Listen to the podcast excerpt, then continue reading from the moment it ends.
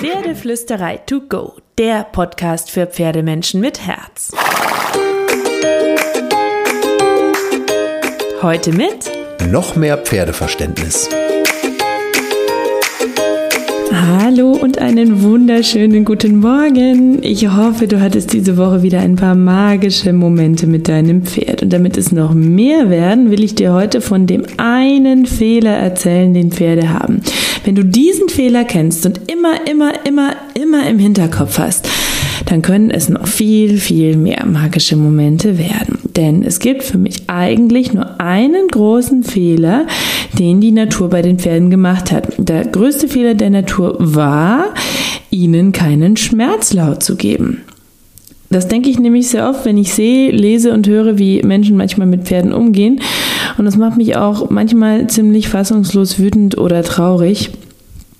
Und damit meine ich nicht nur die Turnierwelt, in der es um viel, viel Geld geht. Und wir wissen ja, dass viel Geld leider nicht immer das Beste im Menschen weckt, sondern ich meine auch wirklich die vielen kleinen Situationen im Alltag. Also von groß bis klein tatsächlich. Das ist der, der, der Schlag auf die Schulter, weil das Pferd nicht brav genug Hufe gibt. Der Ausbinder, der immer wieder zum Einsatz kommt ähm, das Pferd, das mit Zuckermüsli vollgestopft wird oder den ganzen Tag in der Box stehen muss. Das Pferd, das ein hartes Maul, ein sogenanntes hartes Maul bekommen hat, weil eben zu oft zu fest mit dem Gebiss darin hantiert wurde. Junge Pferde, die schon mit drei Jahren angeritten werden, Pferde, deren Sattel nicht richtig sitzt und die eigentlich Aua sagen, aber weiterlaufen. Ähm, ja, manchmal ist es auch fast gar nicht sichtbar, weil der Rücken schmerzt, weil der Sattel nicht richtig sitzt oder weil die Verspannung stört, weil in der Herde viel Stress war an dem Tag.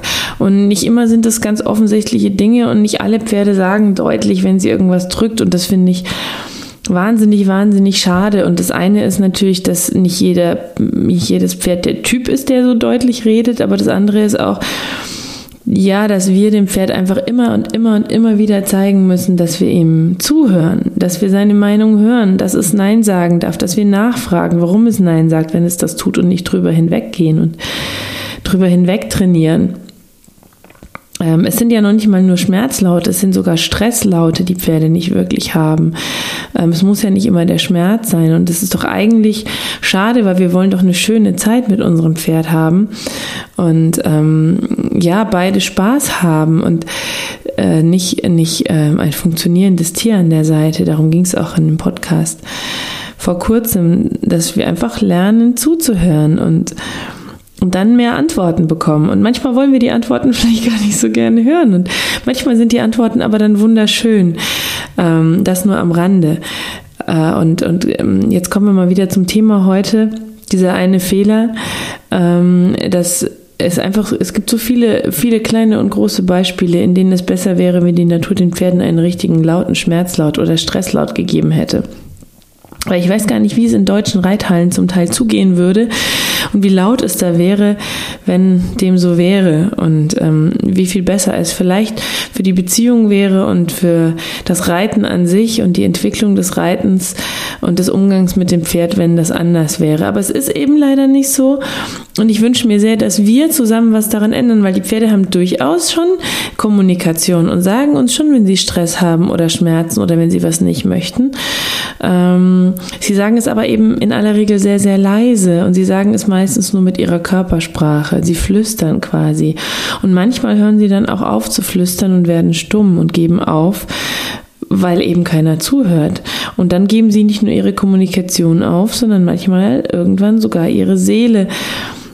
Zumindest im Umgang mit den Menschen. Und das sind dann diese Pferde, die so todbrav sind oder die so, die so absolut ähm, ja, mit leerem Blick mitlaufen, ähm, die manchmal ja auch, ähm, wenn jemand dann ähm, sie sieht und ähm, achtsam mit ihnen umgeht, feststellt, dass sie fast schon eine Depression haben. Das können Pferde auch haben, die sich so zurückziehen und das ist wahnsinnig schrecklich und das macht mich auch sehr traurig. Und dann gibt es die Pferde, die anfangen wütend zu werden, die beißen, die treten, die sich wehren. Das ist so das andere Extrem. Dann sind sie auf einmal Problempferde, dann sind sie der Gaul, die Zosse, dann sind sie unreitbar oder ein Fall für den Schlachter oder das blöde Schulpferd, das immer tritt und das keiner haben möchte. Und auch das finde ich unglaublich traurig, ähm, weil, weil ja, der Umgang mit dem Pferd doch eigentlich etwas Schönes ist und das Reiten in aller Regel ein Hobby keiner von uns muss wirklich davon leben. Und ähm, ja, und, und trotzdem, also wir als Freizeitreiter, sage ich jetzt mal, natürlich müssen Schulbetriebe davon leben und natürlich müssen Profireiter davon leben. Aber da gibt es ja auch Profireiter und Schulbetriebe, die zeigen, dass es eben auch über einen anderen Umgang funktionieren kann, die da auch Vorbilder sein können. Ähm, und letztlich glaube ich, kein Pferd kommt als Problempferd auf diese Welt. Es ist eigentlich immer der Mensch, der das Problempferd erschafft. Manchmal, weil wir es nicht besser wissen, manchmal, weil es uns egal ist, manchmal, weil wir Angst haben und lieber mit Gewalt als mit Wissen arbeiten, um uns schneller sicher fühlen zu können. Und Gewalt fängt eben auch im Kleinen an. Was ist Gewalt, ist die große Frage. Manchmal, weil wir es so gelernt haben, weil es uns andere so beibringen, weil wir es nicht besser können. Es gibt so viele Gründe, warum Menschen aus ihrem Pferd ein Problempferd machen. Und damit meine ich eben nicht die großen Brutalitäten wie die peitschende Gerte, die blutigen Sporen, die Rollkur. Damit meine ich eben auch die vielen kleinen Momente des Alltags wenn das Pferd eine drüber gebraten kriegt, weil es den Huf entzieht, wenn die Miteinsteller sagen, jetzt hau dem doch mal eine, weil das Pferd schnappt, wenn es angebrüllt wird oder mit viel Druck in die Ecke gedrängt wird, weil es nicht das macht, was wir wollen, wenn es im Roundpen ohne Sinn und Verstand und Timing gearbeitet wird, weil es keine Ecken hat, in denen es entkommen kann. Das Roundpen zum Beispiel ist enormer Druck oder kann Druck sein, wenn man nicht gut damit umgeht. Es ist auch irgendwie eine Form von Grausamkeit des Alltags, wenn der Mensch kommt, das Halfter überwirft, am Strick zerrt und das Pferd ohne ein freundliches Wort mit sich nimmt. Das ist achtlos. Wenn es kein Bitte gibt, wenn es kein Danke gibt, keine Achtsamkeit und keinen gegenseitigen Respekt. Das sind alles Momente, finde ich, die mich traurig machen. Weiß nicht, wie es dir geht. Vielleicht widersprichst du mir auch an der Stelle, vielleicht siehst du das auch anders, das fände ich spannend, dann lass uns diskutieren. Aber ich finde das unglaublich traurig, weil ähm, ich glaube, dass es unsere Verantwortung ist, wenn wir mit Tieren arbeiten, dass wir lernen, die Tiere zu verstehen, dass wir achtsam mit ihnen sind, dass wir auf sie eingehen. Egal ob Pferde, Hunde, Katzen, Kaninchen, das ist egal. Ich denke, sobald wir uns dafür entscheiden, ein Tier in unser Leben zu holen, ist es auch unsere Pflicht, das Wissen zu sammeln, zu lernen und dem Tier ein verantwortungsvoller Partner zu sein. Punkt. Und damit meine ich nicht, dass wir nicht Fehler machen dürfen, weil es so vieles gibt, was man lernen muss. Und wenn man auch vieles macht, dass man einige Zeit später nicht mehr machen würde mit mehr Wissen. Es ist okay, ich mache Fehler und ähm, es ist für mich auch immer wieder ähm, ja ein Dilemma, wenn ich merke, dass mein Pferd die Fehler ausbaden musste, die ich gemacht habe, weil ich ein Jahr später schlauer bin als ein Jahr vorher. Aber das ist okay, keiner kommt als Meister auf die Welt.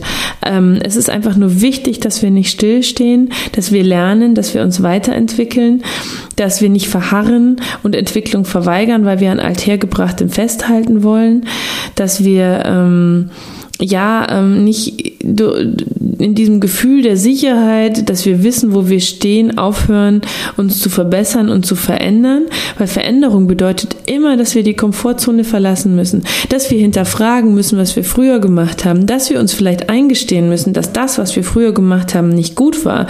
Für uns, für das Tier, dass das nicht nett war. Und wer, wer will schon gerne ein Mensch sein, der nicht gut mit seinem Tier umgeht? Also machen manche Menschen einfach weiter wie bisher und verweigern die Veränderung und verweigern den offenen, ja, offenen Blick auf sich selbst weil sie sich dann vielleicht auch eingestehen müssten, dass sie früher Dinge falsch gemacht haben und dass das vielleicht nicht immer schön fürs Pferd war, was sie gemacht haben. Aber es ist doch viel besser, wenn wir sagen, oh, wir erkennen das und wir gehen jetzt einen Schritt weiter und ab jetzt werden wir besser. Und ich finde das auch einen, einen schönen Weg und, und eine schöne Botschaft zu sagen, jeden Tag haben wir die Chance, neu anzufangen und, und besser zu werden und eine feinere Verbindung zu finden und ein feinerer Mensch zu werden und ein feinerer Pferdemensch zu werden. Und es braucht Mut und es braucht Energie, aber es tut auch unglaublich gut, wenn du diesen Schritt machst. Und wir schulden es, finde ich, auch unseren Tieren immer offen zu bleiben für Verbesserungen. Wenn du so ein Mensch bist, juhu, mach es gut, mach es weiter, so lass dich nie entmutigen, wachse, lerne jeden Tag dazu, geh deinen Weg, solange es ein achtsamer und respektvoller Weg mit deinem Pferd ist. Hör deinem Pferd zu, geh den Weg zusammen mit deinem Pferd.